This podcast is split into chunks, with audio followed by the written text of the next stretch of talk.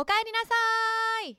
時刻は6時30分を回りました。こんばんはかいなつです。野菜をもっとプレゼンツおかえりマルシェ。この番組では私をもっと好きになるをキーワードに私かいなつが今会いたい人をゲストにお迎えしてそのライフスタイルに迫ったりリスナーの皆さんとメールでつながりながらのんびりおしゃべりしてまいります。さあ今日は2月の16日ですね。えっと実際に公開で収録を行っているのはその1週間前2月の9日です。そしていつもは、えー、新静岡セノバ静岡市で公開収録を行っているんですが今日は、えー、ライフライフライフが浜松本社での放送だったので珍しく、えー、浜松からの公開収録を行っています。先週の放送でメッセージをいただいた大ちゃんの嫁10号さんからあるおすすめのたい焼きのメッセージをいただいたんですけれども浜松にあるたい焼き屋さんあんさんというでこの面白くてさ天然たい焼きっていうね。でそれで「えたい焼きに天然なんてあるの?」なんていう話をしたんですけどこの大ちゃんの嫁10号さん曰くここのお店のものを食べるともう他のたい焼き食べられなくなりますよっていうかなりハードル上が上げてくるメッセージだったんですけどあの K-MIX の技術スタッフの方が買ってきてくださって実はこのアンさんのたい焼きを私食べたの。食べたの。あのね美味しい。美味しかった。で何が美味しいって私そのたい焼きもあんこ大好きなんですけどあんこ好きだとありがちなのかな。皮を結構軽視しがちで 皮あんま重要じゃないんですよ。あんこ食べたいっていう。そんな私でもあの皮美味しいなってあの思いました。もちっとしててでもなんかね軽さもあって多分その軽さはあんこが甘すぎないっていうところもあるのかなと思うんだけどやっぱあんこね甘くて美味しいんだけど甘すぎるとちょっと重いじゃないですかその量とか甘さとかが程よいからパクパクっと食べられる軽さもあるし私的にはだからそう皮の美味しさが結構衝撃でしたね。こんなに早くあのアンさんのたい焼き食べる機会に恵まれるなんて思わなかったから今日浜松で公開収録だったからなんていいタイミングと思って美味しくいただきました。大ちゃんの梅10号さんおすすめありがとうございます。いいたい焼きに出会えた。ちなみにくるみ入りだったね。くるみちっちゃいのがゴロゴロ入っててめちゃくちゃ美味しかったので機会があればぜひ皆さんも食べてみてください。はい。え小腹のすくまだ夕飯にありつけていないという皆さんには 非常に応えるオープニングかなと思うんですけど今日ものんびりとお付き合いいただければ嬉しいです。おかえりマルシェこの後7時までよろしくお願いします。野菜をもっとプレゼンツおかえりマルシェ。モンマルシェがお送りします。野菜をもっとプレゼンツおかえりマルシェカイナツがお届けしています。野菜をもっとプレゼンツおかえりマルシェ金曜日の夜いかがお過ごしですか？ちょっと一息つくためにこれからもう一踏ん張りするためにもこの時間はぜひおかえりマルシェにふらりとお立ち寄りください。さあ今日も野菜をもっとの美味しいスープいただきながら今日はのんびり一人マルシェバージョンでお届けしていくんですが私が今日選んだのは新商品ずっと食べたかったんですけどやっと今日初めていただけます、えー、国産豚バラと大根と生姜のほっこりポカポカ養生スープです。めちゃくちゃいい匂いしててさオープニングからずっと楽しみにしていました。実はこのさパッケージ金なんですけどなんか養生っていう言葉のこのあったかさとあのゴールドの少し特別感というかなんか自分をいたわるご自愛するっていうのにこの金っていうのがなんだかミスマッチなようで実は私はすごくぴったりだなと思っています。はい。じゃあいただきましょう。何が入ってるんだろう。大根ゴロゴロであ、あ、豚バラも結構しっかり。うん。めっちゃ美味しい。豚バラも。うん。とろけます。白濁したとろーっとしたスープです。でメッセージ今日もたくさん皆さんから頂いてるのご紹介しながらお届けしていきましょう伊豆晩酌さん伊豆の国市からありがとうございます野菜をもっと6個セットのプレゼント当選しました。おめでとう。早速スイートキスのコーンポタージュをいただきました。コーンの甘みが出た濃厚なスープとスプーンですくった時のコーンの多さにうわーっと声が出てしまいました。家族みんなでとても美味しくいただけましたよ。と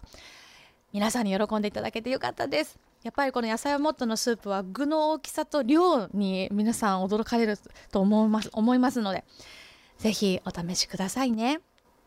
でね野菜つながりでこんなメッセージが来ているんですよ。まあ、ちょっとニュースになったのは少し前ですけど富士宮は夜の7時さん。なっちゃんこんばんは。ブロッコリーが国民生活に重要な指定野菜に追加されましたね。バレーショー以来半世紀ぶりだそうです。ブロッコリーにマヨネーズなんて永遠に食べられまあーそっち派ね。そっち派か。ちょっと仲良くなれそうないな。ブロッコリーマヨネーズ。あーちょっとすいません。私に喋りかけないでいただいてよろしいですか？なっちゃんはブロッコリーとカリフラワーどっちが好きですか？と。はいいただきました。ちょねマヨネーズがねあんまりこう日常に入ってこないですね。全部マヨネーズの味になっちゃうじゃん。ブロッコリーっていうかそれマヨネーズじゃんっていう。そう。だから、まあ、ポテトサラダとかマカロニサラダとかも全然食べますけどそのマヨマヨ派とかじゃないんだよな。そう。でね指定野菜に昇格っていうニュースを見た時にまず一番に思ったのがさそういうのがあったんだっていうことですよね。が1973年以来のじゃがいも以来の半世紀ぶりっていうことだからやっぱり指定野菜っていう言葉が全然私たちにも馴染みがなかったじゃないですか。そしてじゃあ昇格ってことはブロッコリーはもともと何だったんだっていうところもすごい気になりませんでしたか？ブロッコリーは調べたところもともと特定野菜という分類に、えー、入っていたそうで特定野菜にも35種類ぐらいお野菜があったそうです。それこそ今メッセージにもありました。カリフラワーも特定野菜でその中にグリーンピースとかえー、ごぼうとか小松菜とかさやえんどう生姜もさっき話題に出ましたけど生姜とかも特定野菜なんだそうですよ。でブロッコリーはそこから抜け出して、えー、一軍に行ったってこと一軍ってことですそれ以上植えないもんね。指定野菜になると、え、供給量があ違うか。値段が下がっちゃっても国から保証が出てその供給量と価格が安定するっていうことなんだそうです。だからブロッコリー高くて時期によってはさ私諦めちゃうことが多いんです大好きなんですちなみに。ブロッコリー大好きなんででもあ今日ダメだ高いわって言って諦めることとかが今度からなくなるっていうのはめちゃくちゃ嬉しいです。でカリフラワーもとても好きなんですけどカリフラワーはやっぱり200円台に乗っちゃったりしてることも多いんであんまりどうしてもブロッコリーに行きがちかな。カリフラワーだとあのやソテーしてあのカレー粉ちょっとだけパパってかけて食べる。のが最高に。茹でるよりもソテー派ですね。でブロッコリーもあんまり茹でないですね。うん。なんか振り洗いしてます。ブロッコリーって。振り洗いしないとねこの細かいところにちょっと汚れが入っちゃってたり時々虫さんがいっちゃったりするのでこう振って洗ってとちょっとだけ水につけとくとこう開くね。ブロッコリーが開いて汚れが落ちるらしいですよ。でもう、えっと、房に切ってフライパンにバババババって並べて、えー、クレイジーソルトパラリ。でオリーブオイルふわり。でお水を大さじ2ぐらい入れて、えー、蓋して蒸しますね。蒸し焼きにします。5分5分56分ぐらいかな。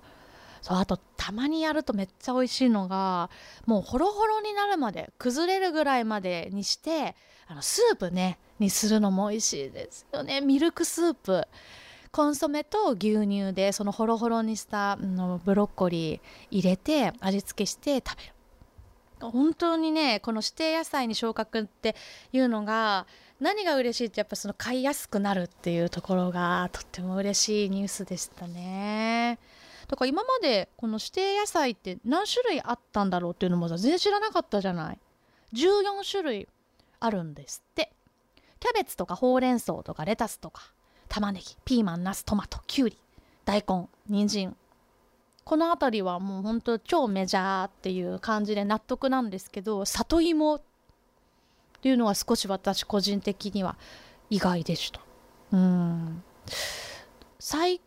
近どうなんだろうね。昔はやっぱ煮物とかでさ和食中心だった時っての方が里芋の登場回数って高そうじゃないですか。だから少し今はもしかするとでもこれ広角ないですよねきっとね。そういうことじゃないよね。入れ替え戦とかないね。入れ替え戦 ブロッコリーが来たことでだからね14種類だっけ？そう14枠を争うとかだともう里芋すごい危ないと思うんですけど。入れ替えねちょっとそのボーダーに今いるんじゃないかと。多分そういうのがないっていうことですよね。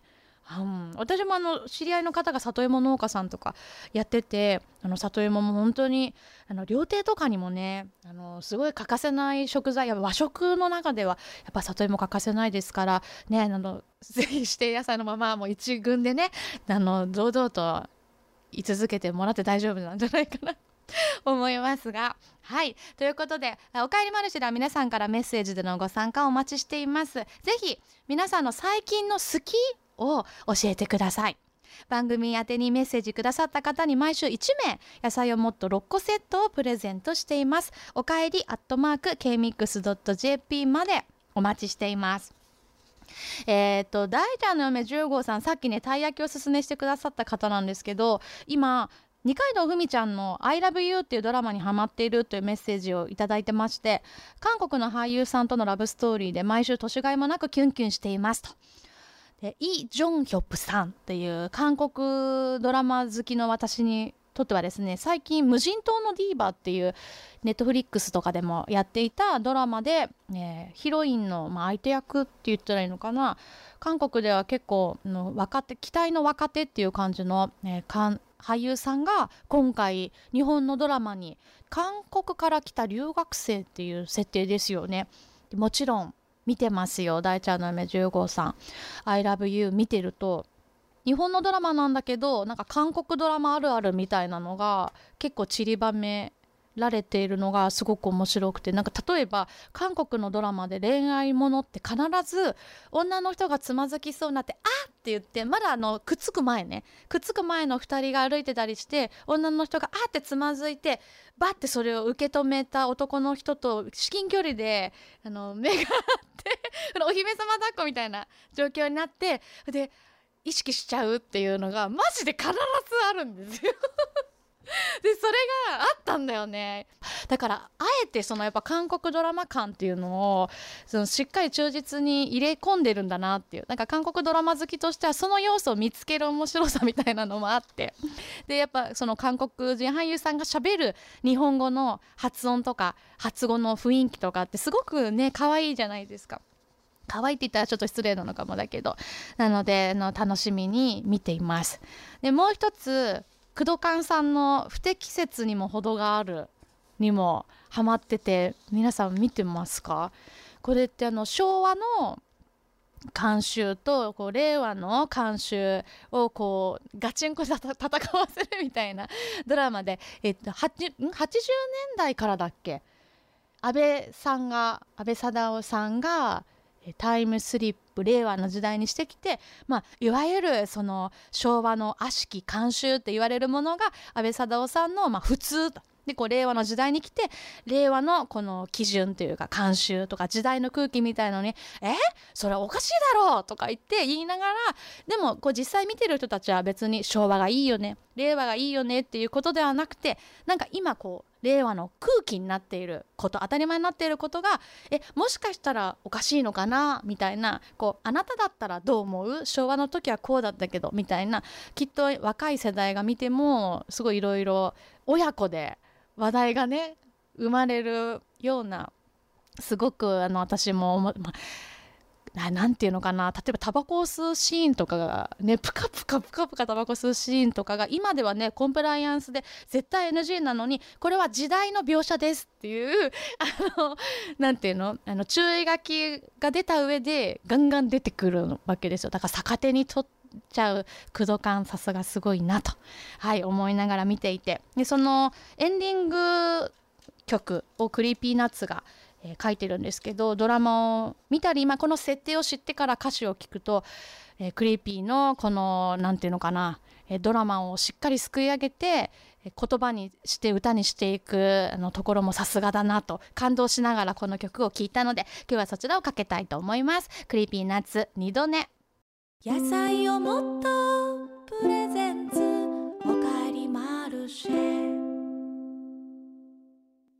カイナツがお送りしてまいりました。野菜をもっと presents おかえりマルシェ。今夜もあっという間にお別れの時間です。皆さんからおかえりアットマーク kmix.jp までメッセージお待ちしています。野菜をもっと6個セットを毎週1名の方にプレゼントしていますのでぜひあなたの最近の好きを教えてください。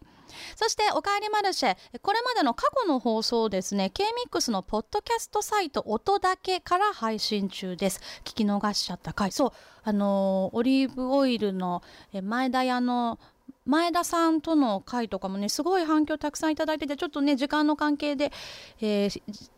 ご紹介しきれないことが多いんですけれども是非そんなのゲスト会とか本当毎回聞き応えたっぷりですので聞いていただけたら嬉しいです。番組の公式 X アカウントもあります。こちらで私が今日食べたスープの紹介や公開収録の、日時のお知らせなどしていますのでフォローをよろしくお願いいたします。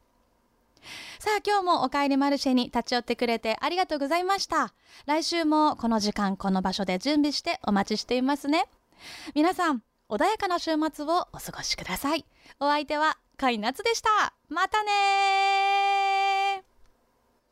野菜をもっとプレゼンツ。おかえりマルシェ。モンマルシェがお送りしました。